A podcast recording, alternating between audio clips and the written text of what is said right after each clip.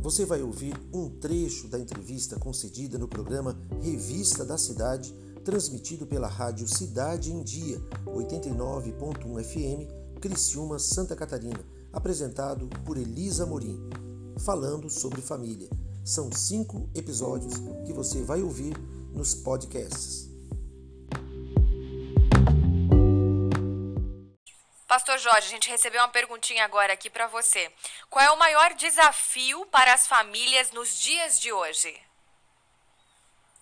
O maior desafio, maior desafio para as famílias de hoje é justamente man manter a honra, entendeu? É a honra, é o que é, é o básico, que significa que hoje, às vezes a pessoa, por exemplo, ela está na família como eu falei agora há pouco pessoa quer agir como se fosse uma pessoa que não tivesse compromisso. Né? Então, o filho deve ter as responsabilidades, seus compromissos. Né? O, o, marido tem que ter os seus compromissos também com a esposa, a esposa tem que ter o seu compromisso com o seu marido. E hoje, o, que é, o, maior, o maior desafio foi o desafio que você falou, né? Isso.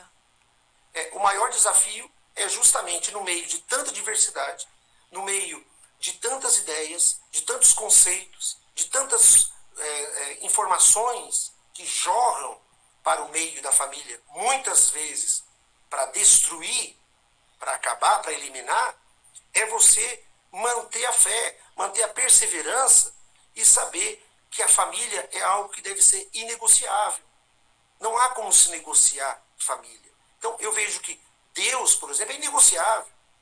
A pessoa deve ter o seu compromisso com Deus, por exemplo, seu, a sua vida devocional com Deus, e isso é inquestionável, isso é inegociável. Família não se negocia. Não se troca de família como se troca de roupa. Família não se negocia. Precisa se aprender juntos. Precisa entender que as pessoas mudam realmente e elas precisam conviver, entender as diferenças, respeitando, né? É, mantendo o respeito. Eu acho que é o que está faltando. O maior desafio hoje é isso: é, é o respeito. É o respeito de, de compreender que aquela pessoa, os familiares, eles não estão isolados, eles são individuais, mas eles precisam viver de comum acordo, em paz e harmonia, de compreender que ele não está sozinho, né? porque é na hora que a gente mais precisa, é na hora que eh, a, pessoa mais precisa na vida, nessa hora, os familiares, a família, é o que está em primeiro no nosso coração. É, são as primeiras pessoas que vêm que se preocupam, que querem estar juntos. Então é por isso que não podemos deixar de valorizar a família. Verdade. Não sei se eu consegui responder. Excelente, foi excelente.